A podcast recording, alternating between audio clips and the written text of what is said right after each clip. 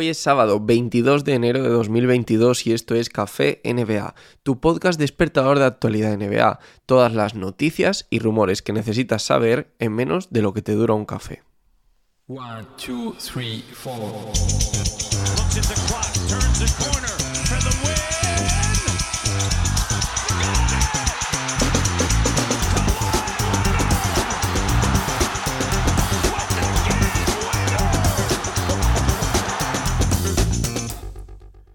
No, no me he equivocado de fecha, hoy es sábado 22 de enero, pero bueno, estoy con las noticias de ayer, con la newsletter que envié ayer, así que lo justo, como estamos desfasados, es que fuera el podcast del viernes, ¿no? Lo que pasa es que no me dio lugar a grabar. Hemos leído y escuchado muchos rumores en los últimos días con respecto al posible despido de Frank Vogel como entrenador de los Lakers. Sin embargo, en el día de ayer aparecieron comentarios anónimos que venían supuestamente de las altas esferas angelinas y que buscaban apagar estos rumores y apoyar al entrenador. El mismo entrenador también ha dicho en rueda de prensa que está muy tranquilo, que no siente que su puesto corra peligro y que mm, de momento pues no ha sentido ¿no? Esa, esa presión de, de, la que parece que la prensa está haciendo lugar. Lo cierto es que ha sido una semana muy movida para Vogel, que ha visto como su equipo se metía en récord negativo 22-23 en el momento en el que escribo esto y ha sentado a Russell Westbrook en un final de partido ante los Indiana Pacers en una decisión que, bueno, ya sabéis, ha dado lugar a, a muchas conversaciones en Twitter, a muchas noticias en prensa y eh, claro, no va a estar exenta de ruido mediático, ni mucho menos, ¿no? Está sentando a uno de los salarios más altos y a uno de los jugadores más importantes, o que debiera ser más importante, del equipo. Al parecer, según indican los insiders de Lakers, Vogel hizo este movimiento contando de alguna forma con el apoyo, o lo hizo a posteriori, pero que cuenta con el apoyo de la front office para hacer este banquillazo a Westbrook.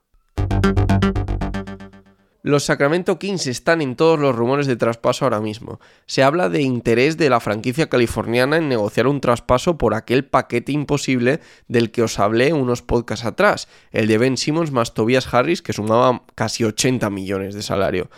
Con ese objetivo, los Kings tendrían que ofrecer un paquete que incluya algo así como de Aaron Fox, Buddy Hill y Harrison Barnes. Al mismo tiempo, también han aparecido rumores de negociaciones con los Indiana Pacers, incluyendo también en ese acuerdo a De'Aaron Fox con el objetivo de conseguir a Domantas Sabonis.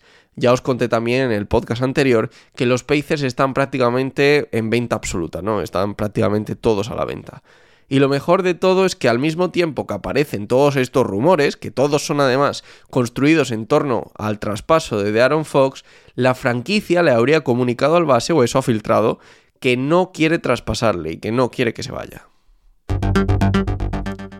Hemos tenido un nuevo recuento de votaciones y todo apunta a que, ya que están a punto de finalizar las votaciones, a que LeBron James y Kevin Durant serán los capitanes del All-Star este año el jugador de los Lakers suma 6,8 millones de votos por los 6 millones de Stephen Curry, su más inmediato perseguidor para esta capitanía de la conferencia oeste, y en el este la cosa está un poco más ajustada con Kevin Durant cerca de los 5,5 millones de votos y Janis, capitán el año pasado, a unos 380.000 votos de distancia.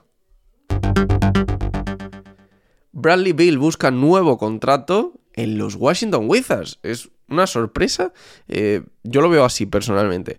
Parece que los Washington Wizards y Bradley Bill se han comprometido por lo menos a continuar unidos hasta que termine la temporada, descartando ya de esta forma todos los rumores de traspaso que seguramente veáis próximamente eh, cuando se acerque el trade deadline.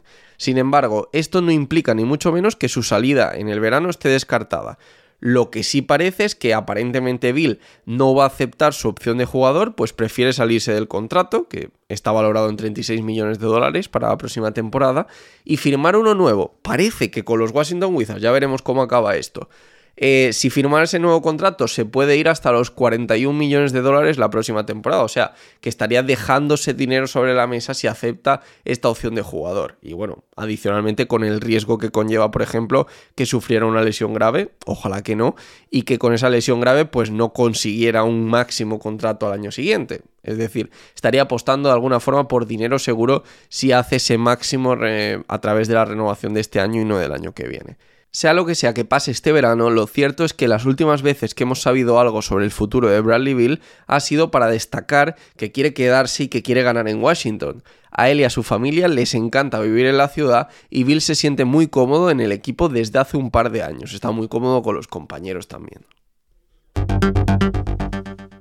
Lonzo Ball se someterá a una cirugía artroscópica para reparar el desgarro que ha sufrido en el menisco de su rodilla izquierda y se espera que sea baja para las próximas 6 u 8 semanas.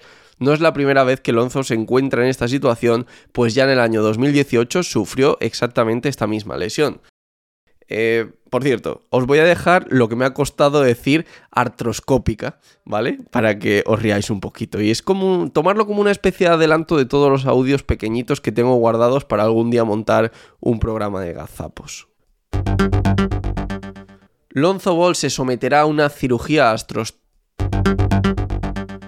Lonzo Ball se someterá a una cirugía artroscopia. Lonzo Ball se someterá a una cirugía artos... Joder, no me va a costar nada decir esto. Lonzo Ball se someterá a una cirugía artrostópica soy Javi Mendoza, NBA, tanto en Twitter como en Instagram. También me podéis encontrar con este mismo usuario en YouTube o en Twitch. Me podéis dejar un me gusta en este episodio en señal de apoyo, una review de 5 estrellas si lo estáis escuchando en Spotify, una review de 5 estrellas si lo estáis escuchando en Apple Podcast y no olvides suscribirte al podcast si es que todavía no estás suscrito.